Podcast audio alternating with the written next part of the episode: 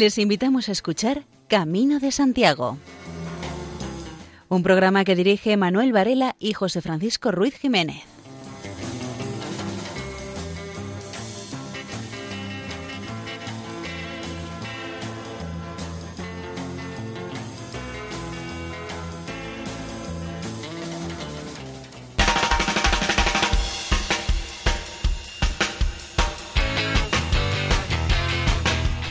Queridos oyentes, les damos la bienvenida a una nueva edición del programa Camino Santiago en la sintonía amiga de Radio María.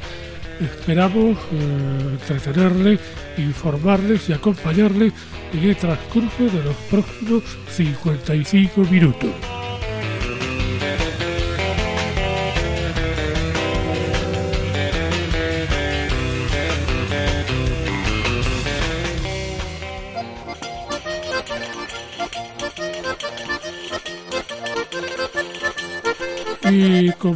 Ser un programa de los habituales, un monográfico, pues todo el programa irá dedicado a la relación de Cataluña con el Camino de Santiago. Espero que resulte un programa de interés, no solamente para los oyentes catalanes, a los que saludamos desde aquí, sino para todos ustedes, para todos aquellos que en este momento estén conectados con Radio María. Y sin mayor dilación, entramos en materia.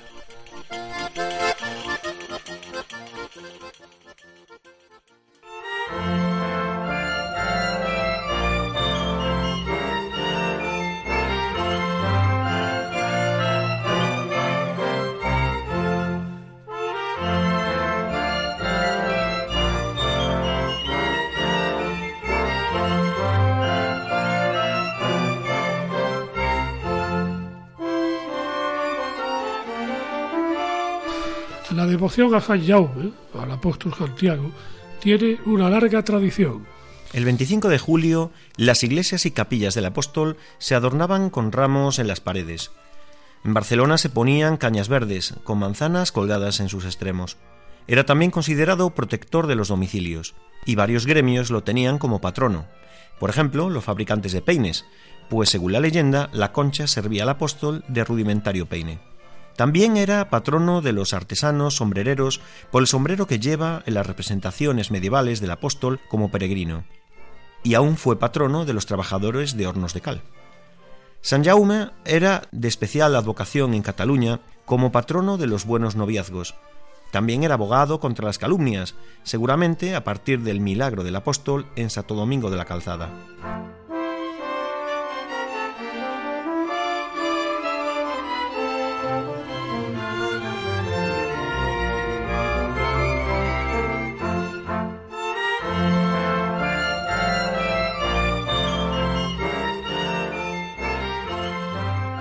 Un ejemplo de la vinculación del culto santiaguista con una ciudad catalana lo ofrece Lérida. Desde la época medieval hasta hoy, la ciudad de Lérida celebra y recuerda la piadosa historia de la Santa Espina. El apóstol Santiago, en su camino por la vía Augusta, al pasar por la ciudad, se habría detenido ante la puerta de la muralla romana. Caminando descalzo, sus pies desnudos, habrían pisado una espina que le había impedido continuar la andadura. Milagrosamente unos ángeles habrían acudido a auxiliar en plena oscuridad con unos farolillos, que habrían iluminado al apóstol y le habían permitido liberarse de la dolorosa espina que le impedían continuar a Zaragoza. La vinculación de la ciudad con el apóstol quedaría eternizada en el arte y en el folclore. Todavía hoy la celebración de la procesión de los farolillos, o fanatels, o fanalets, es una de las manifestaciones más importantes de la religiosidad popular de Lérida. La víspera del día de la fiesta litúrgica del Santo, el 24 de julio, en esa procesión se canta una antigua canción de aires medievales y su estribillo dice San Jaume, ve de Galicia, San Jaume, ve de Aragón, y a Lleida va a desear estesa la fe de nuestro Señor. Unas comparsas de gigantes y cabezudos acompañan la ceremonia religiosa por calles y plazas de la ciudad. Al finalizar los ritos religiosos, la actuación de gigantes y cabezudos se acompaña con antiguas tonadillas y su estribillo se populariza entre la población local. Dice San Jaume de Regalicia, San Jaume de Regaló, per als homes xocolata, per les dones bon bastó. Esta celebración y culto se le extendió en los siglos XVII y XVIII a parroquias y pueblos del obispado de Lérida. En el caso de la granja de Scarps, como recuerdan unos antiguos gozos del siglo XVIII, cantados todavía hoy en la parroquia. La granja tiene una cueva, en donde posada hallaréis.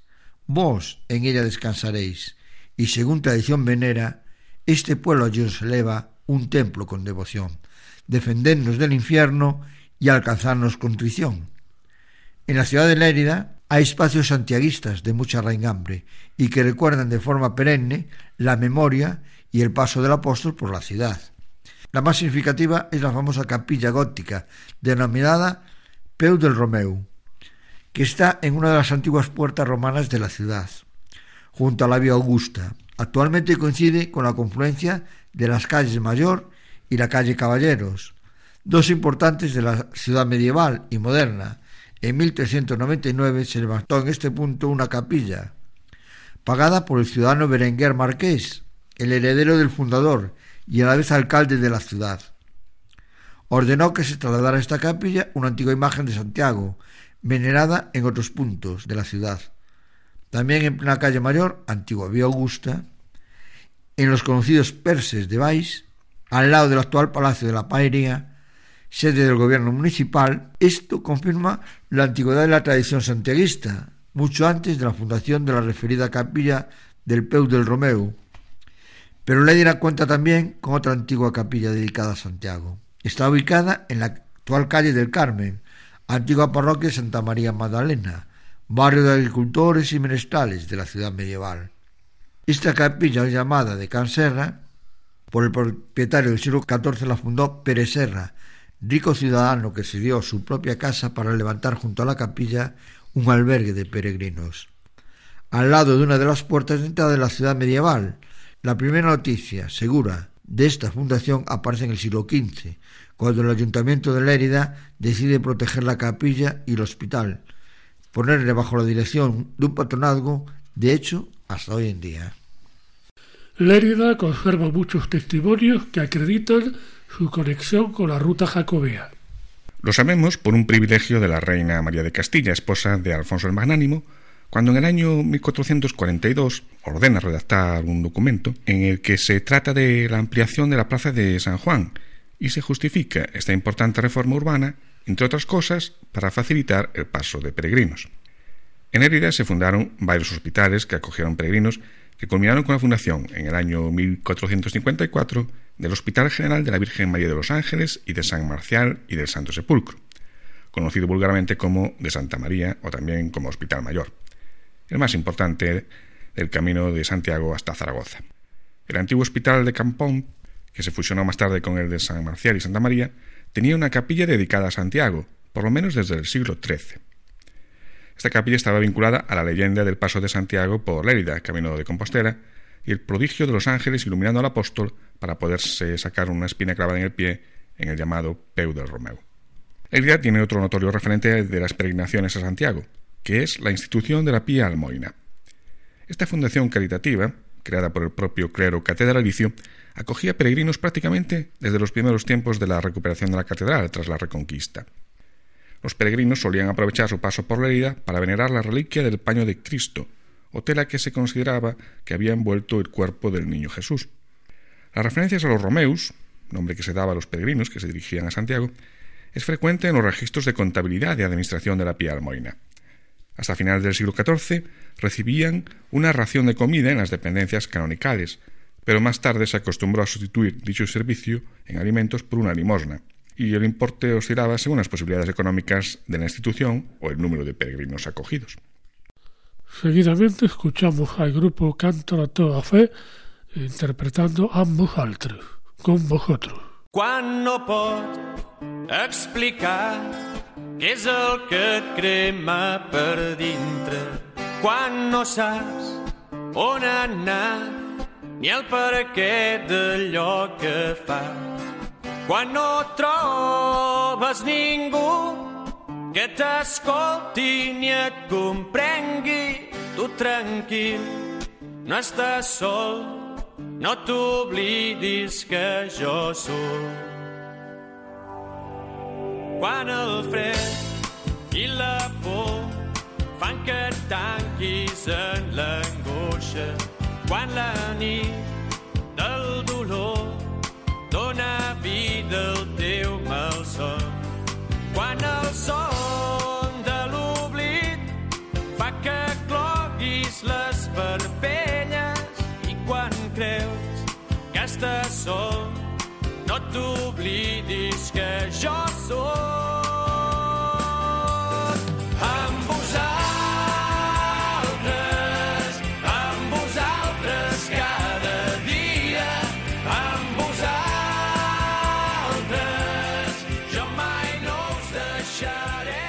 En el siglo XI se instaló en las inmediaciones del santuario de Montserrat el monasterio benedictino de Santa María.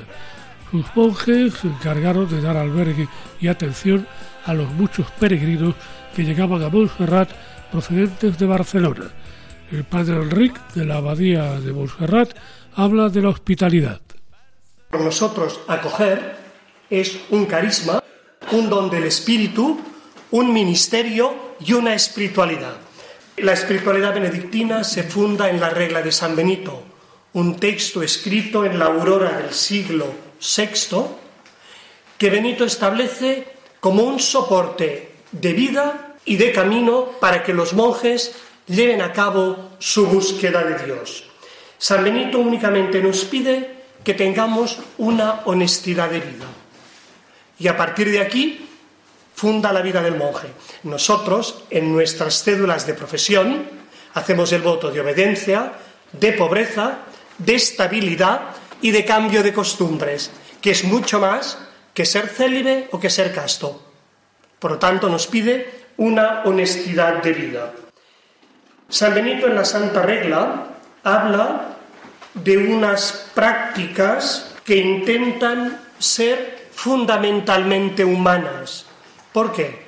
Porque en la acogida del huésped solo podemos hacerlo desde la humanidad, no simplemente la estructura humana o la humanidad en género, sino desde las actitudes profundamente humanas que al mismo tiempo son actitudes profundamente divinas, porque si no, no se soportan las unas a las otras. ¿Cuáles son los rasgos característicos de la regla de San Benito? Son tres. El primero, un fuerte cristocentrismo, que encuentra sus raíces en la lectura y meditación asidua de la palabra de Dios. El segundo eje es la vida comunitaria, desarrollada en el amor fraterno y en el servicio mutuo. Y el tercer eje es la acogida de los que se acercan en el monasterio, sea cual sea su condición. El distintivo hora et labora, que no figura en la regla, es fruto de este triple rasgo, cristocentrismo, vida fraterna y acogida, ciertamente, hora et labora. Los iconos bíblicos de la acogida. En el Antiguo Testamento, el icono típico es el encuentro de Abraham con los tres personajes que llaman a su puerta. Su reacción es inmediata. Es postrarse en tierra y decir, Señor mío, si he hallado gracia a tus ojos, te ruego que no pases junto a mí sin detenerte. Abraham, los peregrinos le llegan en la hora más fuerte del calor de la tarde, una hora intempestiva, y pone en funcionamiento todos sus criados y su mujer. El resultado de la acogida es la bendición de Abraham y de Sara con un hijo.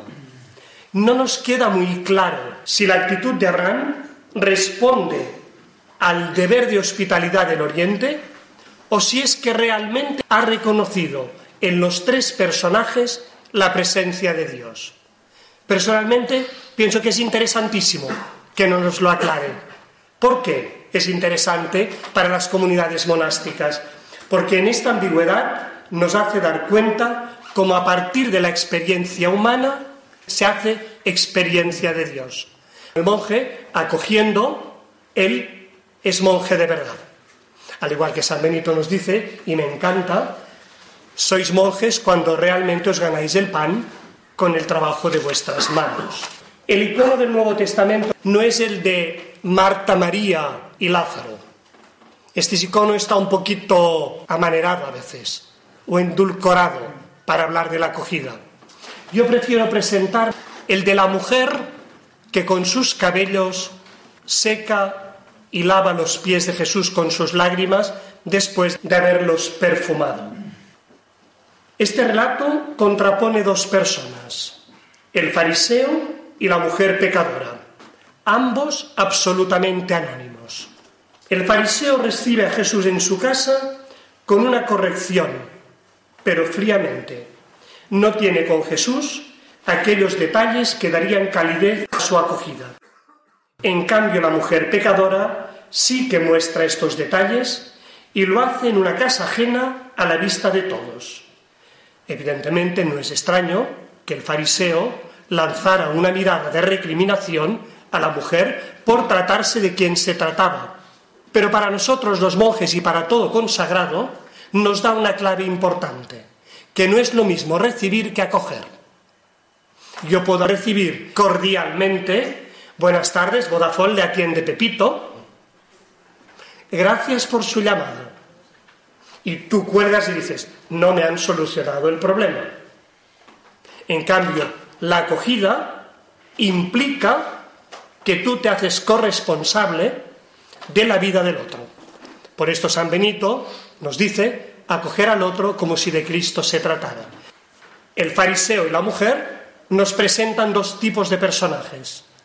Jesús siempre va muchísimo más allá en la acogida. Sobre la acogida en el mundo monástico, si en algo podemos decir que es propio de la vida monástica, es que el monacato ha conservado este aspecto propio de la hospitalidad que encontramos en el Antiguo Testamento. No tengo la idea, y con todo mi respeto, porque les quiero muchísimo, que nuestros hermanos de la compañía, los padres predicadores, sus santos fundadores, tuvieran en su mente, en sus escritos, hablar de acogidas. Y van por otra línea. En todo caso, el monacato ha conservado este carisma propio de toda la tradición bíblica. La acogida en la regla de San Benito.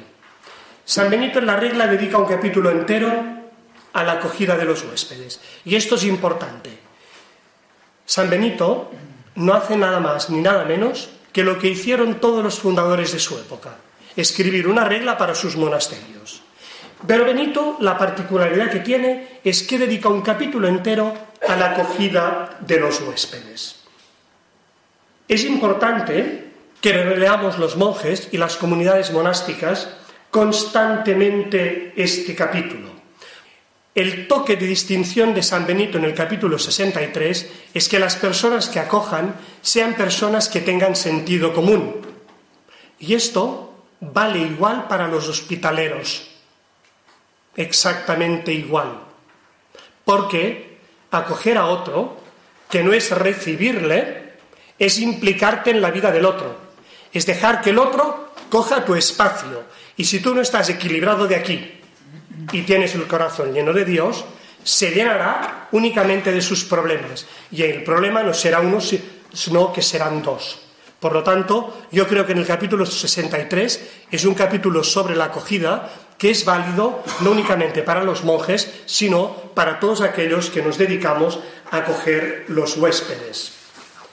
San Benito, en el capítulo 53, distingue como dos partes. La primera parte es una parte más teológica, en la que nos dice que tenemos que acoger al huésped como si de Cristo se tratara. A mí esto me impresiona mucho. Durante un par de años el padre Abad me pidió que simultaneara el trabajo de formador con el de hospedero. Y claro, esto de recibir a la gente como si de Cristo se tratara, a mí me daba un cierto aprensión. Porque yo constataba que al que llega, a veces hay que hacerle dar cuenta, o bien en la conversación o en las estructuras, que Él es Cristo que viene a visitarme. Tiene que saber quién es, tiene que saber a quién recibo yo. Y a veces hay llegadas que desdicen de Cristo y la acogida tiene que estar pensada para que el que llega descubra quién es. Y esto es muy importante. A veces una palabra de ayuda a decir es que mira, yo te he acogido por esto. O esta estructura, por esto San Benito nos dice que cuando el huésped llega, se le lleve al oratorio para rezar y se le lean las escrituras divinas. Es decir, el primer punto de acogida es que él se reconozca como quien es. El que llega es alguien con la misma dignidad que tiene Cristo. En la segunda parte del capítulo, San Benito dedica un apartado importante a la organización. Que haya una cocina especial, que haya un comedor, que haya camas, que estén todo preparado para acogerles. Es un capítulo que invito a leerlo, simplemente formando parte de la tradición espiritual de la Iglesia, como nosotros los benedictinos también leemos las obras de Santa Teresa de Jesús o de San Juan de la Cruz o los ejercicios de San Ignacio, porque forman parte de la tradición de la Iglesia. ¿Cómo es la acogida hoy en nuestras comunidades? En primer lugar, tendría que ser una acogida en la cual nadie perdiera su identidad. Permítanme que les cuente una anécdota que no la vivió, yo la viví como consecuencia. Estaba de portero en casa en aquel momento, a última hora de la tarde, el padre Luis, un monje listo, teólogo, pero que tiene un sentido del humor que sabe coger al vuelo las cosas. Íbamos cerrando ya la portería y le llegó un peregrino de estos que llegan a horas intempestivas y como saludo le dijo, viniendo de Tailandia en avión, el Espíritu Santo me ha dicho que tenía que venir aquí. El padre Luis, claro, pensó, bueno, y son hospedero tal, tal, pero para tantear dice, ¿seguro que te lo ha dicho el Espíritu Santo? El otro afirmándole que sí. Dice, pues mira, me parece que no. Dice, porque el Espíritu Santo sabe los horarios monásticos y sabe que hemos rezado vísperas y que completas no hasta dentro de media hora. Por lo tanto, sabe que hasta ahora cerramos. ¿Qué quiero decir con esto? Que él pudo calibrar, que era una persona que además de comida y de alojamiento necesitaba que un monje estuviera por él, porque a nadie el Espíritu Santo en principio, volviendo de Tailandia, le dice que vaya a un monasterio. La acogida en la globalidad. Por tanto, estar muy atentos a aquel que te llega. La acogida es una manera de ser, de estar y de actuar caracterizada por la apertura y la disponibilidad. Las palabras de San Benito hoy las traducimos con lo que llamaríamos una actitud de servicio amplia y generosa para discernir, porque al huésped le ayudas discerniendo con él. Y esto lo hacemos en las comunidades. No se trata de organizar servicios, que también, evidentemente, la hospedería tiene que estar preparada, sino cuidar el talante con que es recibido y el talante que nos gustaría que tuviera él, para que realmente pueda desplegar todas sus capacidades, aunque sea en un periodo corto de tiempo. Hay un tema que nos encontramos en nuestras comunidades, que hay personas que llegan huyendo, necesito silencio, y cuando están en el monasterio salen corriendo porque no soportan el silencio. Esto nos hemos encontrado. Y por tanto, tenemos que tener un talante y decir, mira, un mes no, en todo caso estate aquí un par de días y vas viendo si es una acogida en este sentido. Evidentemente, esta acogida reclama una capacidad de diálogo y de respeto, porque San Benito nos dice que se acoja omnes a cualquier persona que llegue. El capítulo comienza así, omnes, cualquiera, a todos. Finalmente, reclama, y esto yo lo sé por los hospitaleros que han colaborado en casa, que también tenemos punto de acogida y de partida del Camino de Santiago, mucha humildad y mucha paciencia, porque muchas ocasiones el peregrino llega con una historia detrás muy fuerte y no me extraña que San Benito, él habla personas capaces de discernir, yo añado que tengan mucha humildad y mucha paciencia. El monasterio es llamado por San Benito no la casa de los monjes, sino la casa de Dios es decir, de una forma misteriosa, la casa de todos, ya que los huéspedes son también miembros de la comunidad monástica. Los monjes estamos estables, no por título de la estabilidad, sino a título de paso, título evocador de uno de los nombres dados a Cristo, Pascua, paso. Por esto Benito puede decir que el huésped es Cristo mismo quien llega. Y al final todos seremos acogidos, alimentados, servidos y enseñados por Dios mismo. Acabamos de escuchar al padre Enrique, monje de Montserrat, que nos ha hablado de la hospitalidad.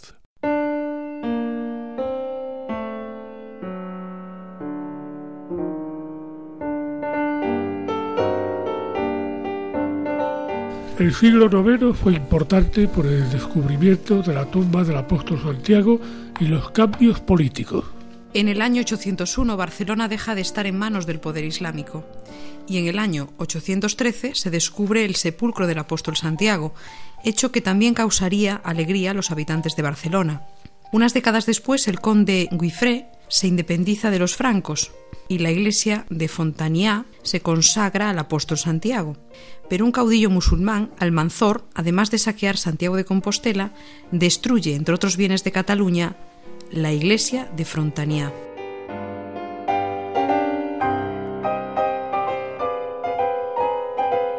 En el siglo X van dedicándose más iglesias al apóstol, o sea, a San Jaume, y se documenta el primer peregrino.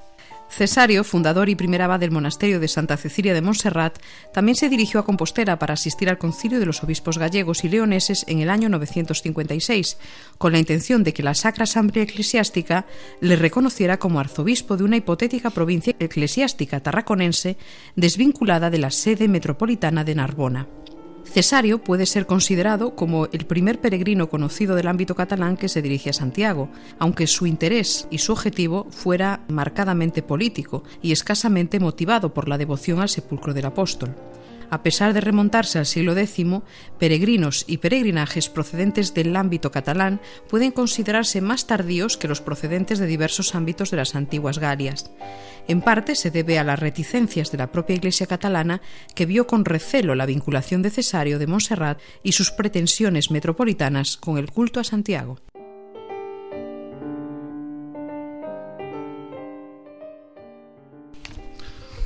En Cataluña, en el siglo XI, ya es habitual la peregrinación a Compostela.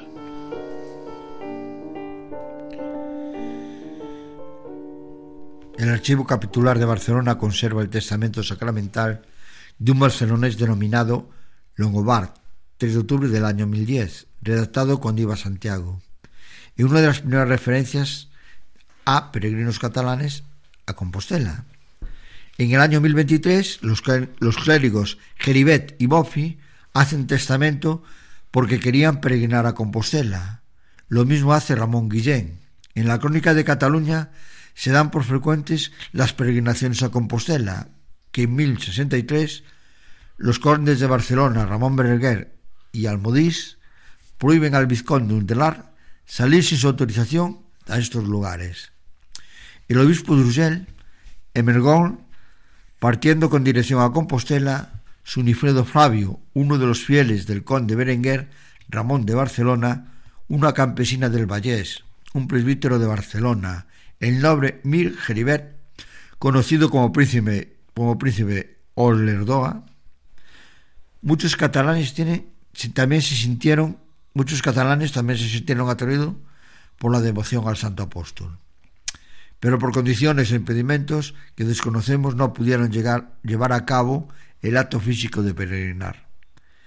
Pero se ve su voluntad en los testamentos, cuando hacen donaciones a la iglesia de Santiago, como es el caso de Guillén de Barcelona, Bernat o el noble Berenguer y Sanz, señor de Arger, de Arguer. Es difícil atravesar los Pirineos aragoneses y navarros, pero aún así hay menos peregrinos por Cataluña. La explicación está en que falta un poder central que controle todo el territorio.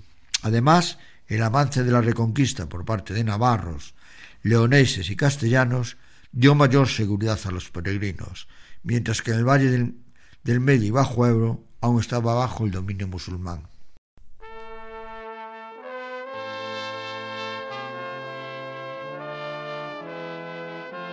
Están escuchando Camino de Santiago en Radio María.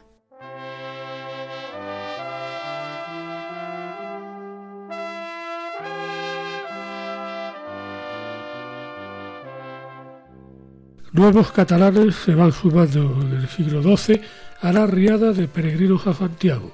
En el siglo XII peregrina Arnaldo del Monte, monje del monasterio de Ripoll, todo un emporio de cultura, que aumentó todavía más porque Arnaldo hizo una copia en Santiago del Códice Calixtino y se la llevó de vuelta a Ripoll. El conde de Barcelona y rey de Aragón, Alfonso II, aprovechó su peregrinación para establecer una serie de pactos políticos que resultarían positivos para el avance de la reconquista. El camino de Santiago por tierras catalanas fue usado por muchos peregrinos procedentes mayoritariamente de Provenza y de Italia, especialmente tras la reconquista de Zaragoza. En los libros de cuentas del palacio que los condes de Barcelona tenían en Villamayor, se ve el número relevante de huéspedes ilustres que procedentes del Rosellón iban a Santiago o regresaban de la peregrinación y eran acogidos en palacio, especialmente en la segunda mitad del siglo XII. A partir del siglo XII, en el ámbito de la lengua catalana se va haciendo muy popular el nombre Jaume, con más frecuencia que en el ámbito de la lengua española.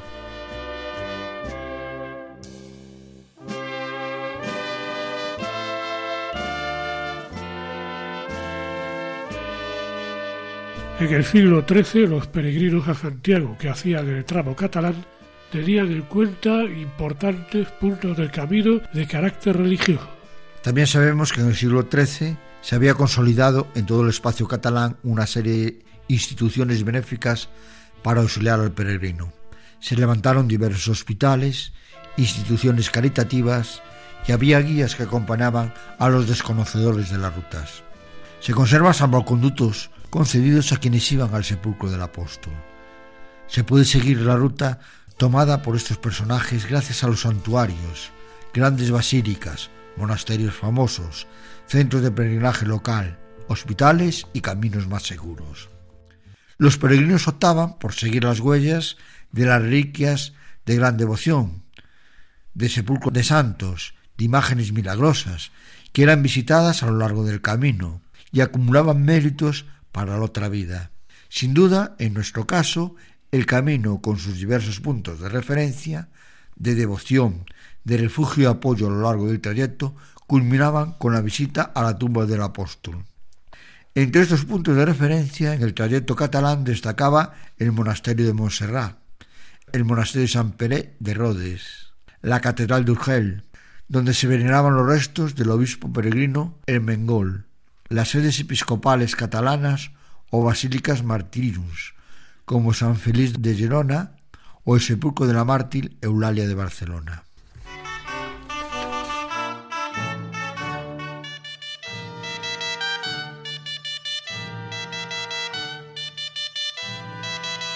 En el siglo XIV aumenta el número de peregrinos, tanto catalanes y extranjeros, pasando por Cataluña. Está el hospital llamado de Casteltort, creado por voluntad testamentaria de Berenguer de Casteltort, ciudadano de Barcelona establecido en Cervera en el siglo XIV. El hospital, que todavía hoy cumple funciones asistenciales, acogió un número variable de peregrinos en función de las posibilidades económicas del hospital. Sus libros de registros confirman la acogida a muchos peregrinos de diferentes países que iban a Roma, a Tierra Santa, Montserrat y, claro, a Santiago. Algunos de los que iban a Compostela venían de Constantinopla, otros de Provenza, sin faltar los de Rosellón, Borgoña, incluso de Alemania. La mayoría de peregrinos acogidos eran varones y el tiempo de acogida podía variar entre un día o los 15 días como máximo. En el siglo XIV se multiplican los salvoconductos que concedían los reyes de la corona de Aragón, tanto a naturales como extranjeros que peregrinaban a Santiago, normalmente personas de los estamentos más altos de la sociedad. Hay varias explicaciones sobre el repentino aumento de peregrinos a partir del año 1367. Por una parte, la difusión entre los peregrinos potenciales de las noticias sobre el fin de la larga guerra entre Castilla y Aragón y de la guerra civil castellana. También estaba la extensión de la afición por peregrinar entre los nobles, debido a la multitud de órdenes de caballería creadas en las diversas cortes reales, que consideraban la peregrinación como uno de los méritos que podían tener, y algunos incluso hacían ostentación de esa peregrinación que hacían. El caso de Ramón de Perellós, vizconde de Roda, es un ejemplo. Era embajador real en varias ocasiones, consejero del Papa Benedicto XIII y de tres reyes aragoneses. Pues bien, este vizconde de Roda, Ramón de Perellós, hizo su peregrinatio en 1374 y estaría en relación con una embajada dirigida al rey de Inglaterra para negociar una alianza contra el reino de Castilla. Hay un gran número de cortesanos que a finales del siglo XIV van a Santiago. Algunos formaban parte de la corte del infante Juan, futuro Juan I. Es el caso de Ferrer de Canet, Pere de Palafols, Galtrán de Santels, Pelegrí de Catalá, Pere d'Ussai o Francesc Reixac. La lista podría completarse con muchos cortesanos de Pedro el Ceremonioso, como su escudero, Guillén de Sisam, que cumplía un voto para recuperarse de una grave enfermedad. Además de Pedro de Arles, camarlengo real y futuro maestro racional en tiempos de Martín I, Jaime Castellá, camarlengo del infante Violante de Aragón, alemán y de Carros, familiar de Pedro IV, que llevaba consigo una carta de recomendación del rey aragonés ante el rey de Castilla.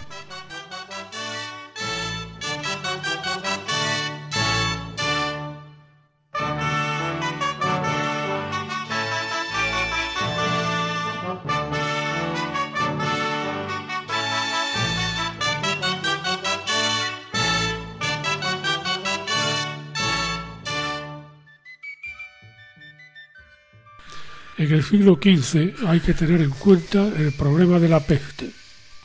Durante la época de la peste, en varias localidades catalanas se encomendó oficialmente a ciertas personas que peregrinasen a Compostela e hiciesen en nombre de las respectivas poblaciones una ofrenda al apóstol.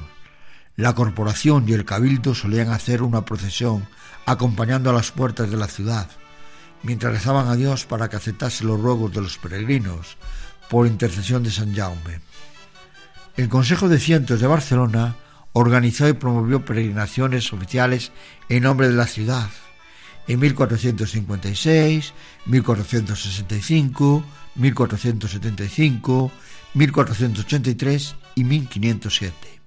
En el año 1456, los consejeros delegaron la peregrinación en dos frailes de la Orden de Santa María de Jesús, que tenían que pedir al apóstol su ayuda para calmar la ira divina ante la peste que estaba llamando la población barcelonesa y sus entornos. En 1465, en plena guerra civil, el consistorio de Barcelona organizó otra peregrinación similar, confiada a Miquel Capeller y a Fray Leonardo Crestia, igualmente religioso de la citada orden. En 1475, la peste hizo que se organizara una nueva peregrinación oficial de la ciudad. En esta ocasión, los dos peregrinos fueron acompañados por una multitud hasta el portal de San Antonio, donde el obispo les dio la bendición para que en su peregrinación alcanzaran los frutos deseados y gozara de la protección necesaria a lo largo del viaje. En 1483, otra vez por motivos de peste, los peregrinos fueron tres, presbíteros seculares de la ciudad. En esta ocasión, los representantes del Consejo de Ciento llevaron consigo como ofrenda a depositar a los pies de la tumba del apóstol una lámpara de plata, tres marcos de plata y tres uncías de oro, con el escudo de la SEO barcelonesa y del Consejo Municipal. Del siglo XVI conocemos las peregrinaciones de varios italianos. Aunque la devoción por el apóstol Santiago en Cataluña no cayó, a partir del siglo XVI sí lo hicieron las peregrinaciones, igual que ocurrió en los demás caminos de Santiago. En el año 1507, una delegación barcelonesa se hizo presente en Santiago para cumplir un voto. En este caso, la peregrinación se confió a cuatro frailes dominicos del convento de Santa Catalina de Barcelona. Santa María de Panisas y el priorato de Santa Cristina dieron hospitalidad a los peregrinos desde muy antiguo, y este será el trayecto más usado. Por ahí pasaron peregrinos jacobeos italianos que escribieron diarios de viaje. Por ejemplo, Bartolomeo Fontana, que cuenta cómo atravesó el río del Lebolú en una navecilla de alquiler y cómo quedó sobrecogido por el mal paso de Le Pertu y por los importantes y por entonces desoladas montañas que llegaron a atemorizar a este intrépido peregrino, Bartolomé Fontana. Otros preferían seguir a orillas del Mediterráneo y no subir por Le Pertu, como hace en el año 1539 un italiano de Cortona llamado Mariotto en su peregrinación a Santiago. En su diario de viaje aconseja seguir por esta parte, strada più copiosa de Belle Terre, c'è quella che fecchi io. En cambio, eh, Mariotto fue por le partout. È poco più lunga, la qual consiglieri ogni peregrino che le facesse e per un'altra la lasciasse. En el siglo XVII hubo al menos un peregrino ilustre, Cosme III de Médicis. Partió desde Livorno en dos galeras e hizo una navegación de cabotaje por Italia y Francia, es decir, navegó viendo la costa. Llega a Barcelona el 29 de septiembre de 1668. Se desplaza en una carroza forrada con pan de oro. Visita Montserrat, Lleida, y desde allí se dirigió a Zaragoza siguiendo la senda del Ebro, aunque luego dio algunos rodeos para conocer la península y llegó a Compostela a través del camino portugués en 1669.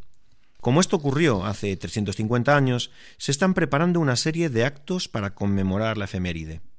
En el siglo XVIII el número de peregrinos a Santiago desde tierras catalanas baja bastante.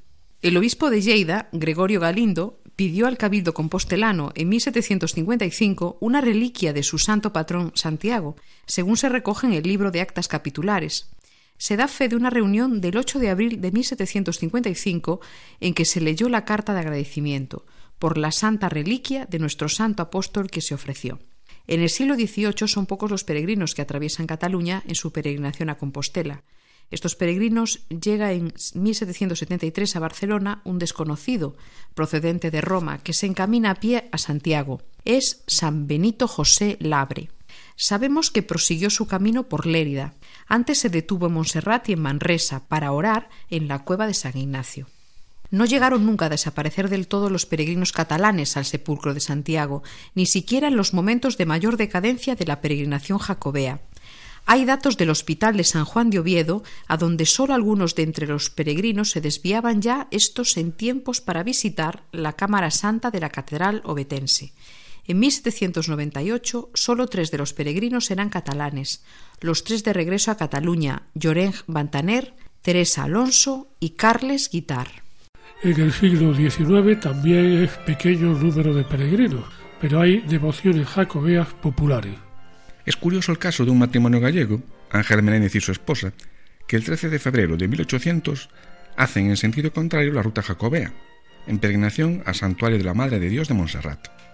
Durante el periodo que va del año 1802 a 1806, es decir, durante la Guerra de la Independencia frente a la invasión de las tropas napoleónicas, fueron 2.900 los peregrinos acogidos en el Hospital Real de Santiago, y de ellos catalanes eran 20. Entre los años 1832 y 1845 fueron 24 los catalanes a quienes se entregó la Compostela. Este siglo XIX es un periodo de decadencia de la peregrinación, pero que va acompañado de un auge de las devociones jacobeas populares, que se extienden y se hacen bastante populares. Surgen un buen número de cofradías jacobeas. A finales del siglo XIX se empieza a construir el Templo de la Sagrada Familia de Barcelona. Se dedica a la diócesis compostelana una columna de la nave central, y en el exterior del Templo de la Sagrada Familia, una de sus torres, el de la fachada de la Gloria, se hizo en honor de Santiago. Desde mediados del siglo XX, los catalanes visitaron con frecuencia la Catedral de Santiago. Lo hicieron sobre todo durante los años santos compostelanos. Hubo sonadas peregrinaciones de la ciudad de Barcelona y desde otros lugares. También estuvieron los catalanes entre los primeros en realizar el Camino de Santiago, coincidiendo con su renacer en la segunda mitad del siglo XX.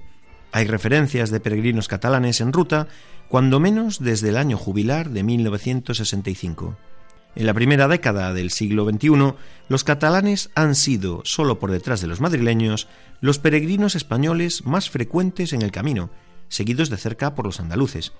Influye en esta afluencia la elevada población de Cataluña, pero es un hecho que estamos ante una de las comunidades cuya presencia ha crecido más en los últimos 20 años.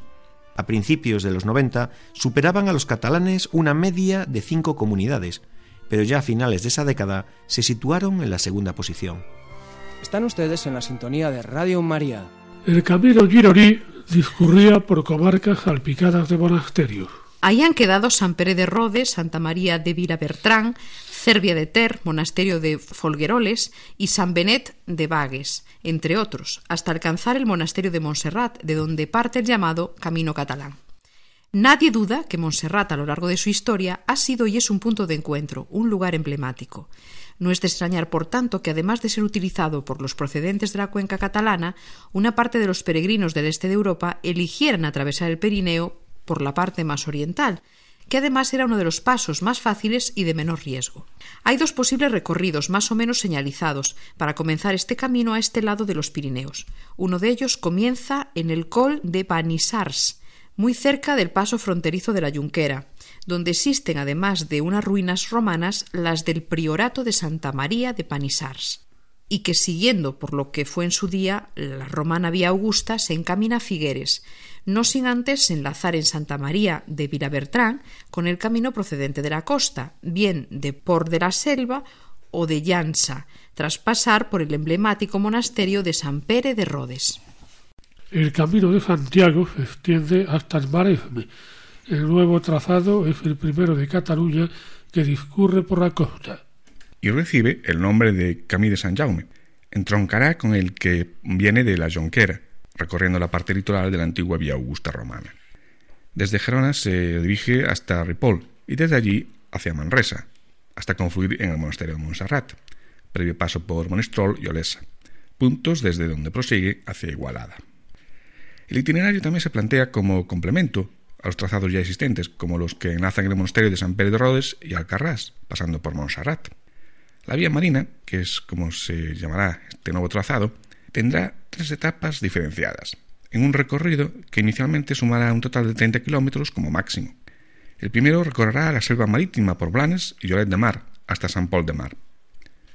La pequeña población del Maresme será una de las etapas más destacadas, pues cuenta con la iglesia de San Jaume, patrón de la localidad. De ahí el trazado dirigirá al peregrino hasta Mataró, desde donde se derivará hacia las, colinas de Parpers en dirección a Granollers, a través del pueblo de Dos Ríos. Por la costa, el nuevo camino de Santiago va paralelo al trazado de la actual carretera nacional 2, un tramo que los municipios del Maresme llevan años reivindicando como el paseo marítimo de la costa, una vía urbana pacificada. En Mataró, otro camino adyacente se prolonga hasta Barcelona. Recorre la parte descubierta de la Vía Augusta hasta la iglesia de San Martí de Provençals. Desde aquí hay un recorrido urbano por la calle Ferran hasta la iglesia de San Jaume y la ruta sigue hasta San Cugat. Los pueblos que acogen la ruta jacobea se comprometen a cuidar, promocionar y mantener los valores del peregrino.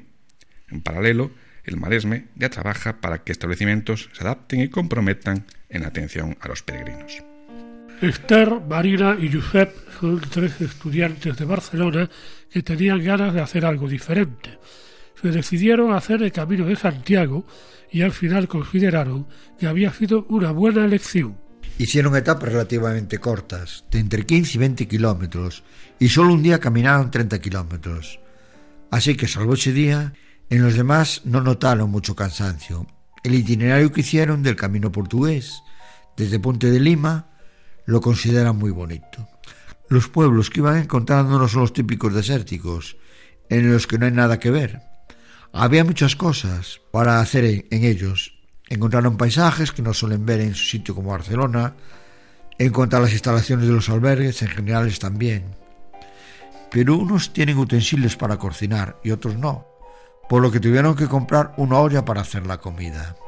También les gustaría que en las zonas comunes dejasen las luces encendidas durante la noche, algo que se hace en unos albergues, pero no en todos. Y en el albergue de Porriño opinan los estudiantes barceloneses que podrían ser más hospitalarios. Algo que les resulta interesante es la oportunidad que da el camino de conocer gente nueva, con la que se llega a mantener conversaciones que nunca se tendrían en el día a día. Les han contado muchas historias, porque la gente explica sus cosas y al no conocerlos uno escucha de un modo más objetivo. Cuentan cosas que si conocieran al interlocutor no se las dirían. Una de las cosas que más les ha gustado de la peregrinación es el ambiente tan sano en el que se vive. No tiene nada que ver con el egoísmo que se encuentra en la vida cotidiana. En el camino todo el mundo es más humilde y solidario. No se sabe si es porque la gente que hace el camino ya tiene unos valores adquiridos con anterioridad, pero en la ruta sacobea la gente no es egoísta. Todo el mundo se ayuda. Lucas Tejada Domínguez es un barcelonés de 34 años que peregrinó desde Roncesvalles con una media diaria recorrida de 70 kilómetros. Lucas Tejada llevaba seis años queriendo hacer el Camino de Santiago y en el año 2016 surgió la posibilidad. Para él, esta peregrinación es un reto personal. Aunque es corredor de larga distancia y triatleta, este reto le costó más que ninguna de las pruebas en las que ha participado a lo largo de su vida. Empezó corriendo, pero acabó un poco lesionado, se le resintió un músculo situado a la altura de la espinilla. Acabó con los pies maltrechos, con una infección en ellos y estuvo dos días con fiebre. Durmió una media de cuatro horas diarias. No le daba tiempo a recuperarse entre etapa y etapa. Sí saca fuerzas de flaqueza para seguir adelante, y es porque hizo una promesa a un amigo que tiene un tumor cerebral. Lo operaron y se lo quitaron, pero le ha vuelto a salir y ahora le dicen que le quedan entre seis y ocho meses de vida. Así que con esa promesa Lucas Tejada quiere pedirle al apóstol que se cure su amigo. Cada día caminó entre once y trece horas seguidas, y en total unos setenta kilómetros. Como tiene alergia a bastantes alimentos, leche, sopa, clara de huevo, bacalao, trigo, cacahuetes, intentó comer un poco más de grasa, como jamón serrano, más yogures, más cantidad de fruta y frutos secos. Bebe mucha agua y toma la menor cantidad posible de azúcar porque deshidrata. Perdió unos tres kilos de peso. Entre Montjardín y los arcos casi sufrió un golpe de calor. Se empezó a marear, no había sombra ni tampoco agua, pero al final consiguió salir adelante. Ocebreiro fue un poco duro, pero nunca se le pasó por la cabeza abandonar. Lo más importante para seguir es la mente. El cuerpo se puede entrenar, pero si la cabeza no está fuerte, el físico no sirve de mucho.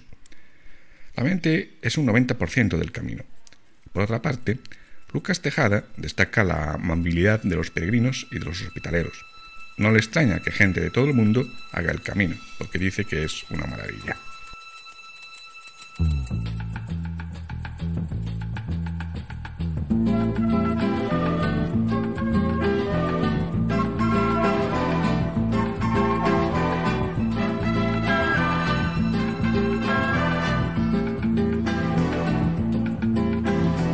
Quizá porque mi niñez sigue jugando en tu playa y escondido tras las cañas duerme mi primer amor. Llevo tu luz y tu olor por donde quiera que vaya y amontonado en tu arena guardo amor, juegos y penas yo que en la piel tengo el sabor amargo del llanto eterno que han vertido en ti cien pueblos. Despedimos este programa que hemos hecho prácticamente el camino de Cataluña, que desde el principio siempre ha tenido muchísimos peregrinos para llegar a la tumba del apóstol.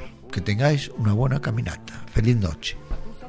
Para cualquier consulta o sugerencia pueden dirigirse al correo electrónico camino de Santiago radiomaria.es. Y finalizamos este programa dedicado a la devoción de los catalanes hacia el apóstol Santiago y su versión particular del mismo, San Jaume. En esta ocasión nos disponemos a realizar una nueva y dura etapa que transcurrirá entre las localidades de Nápoles y Chicago. Hasta dentro de dos semanas, buenas noches y feliz andadura.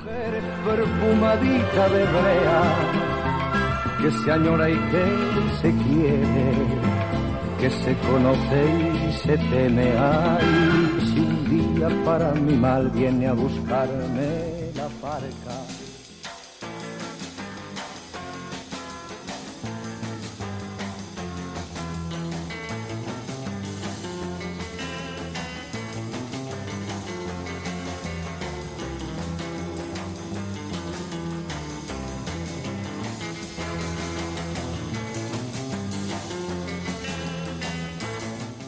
Han escuchado en Radio María Camino de Santiago, dirigido por Manuel Varela y José Francisco Ruiz Jiménez.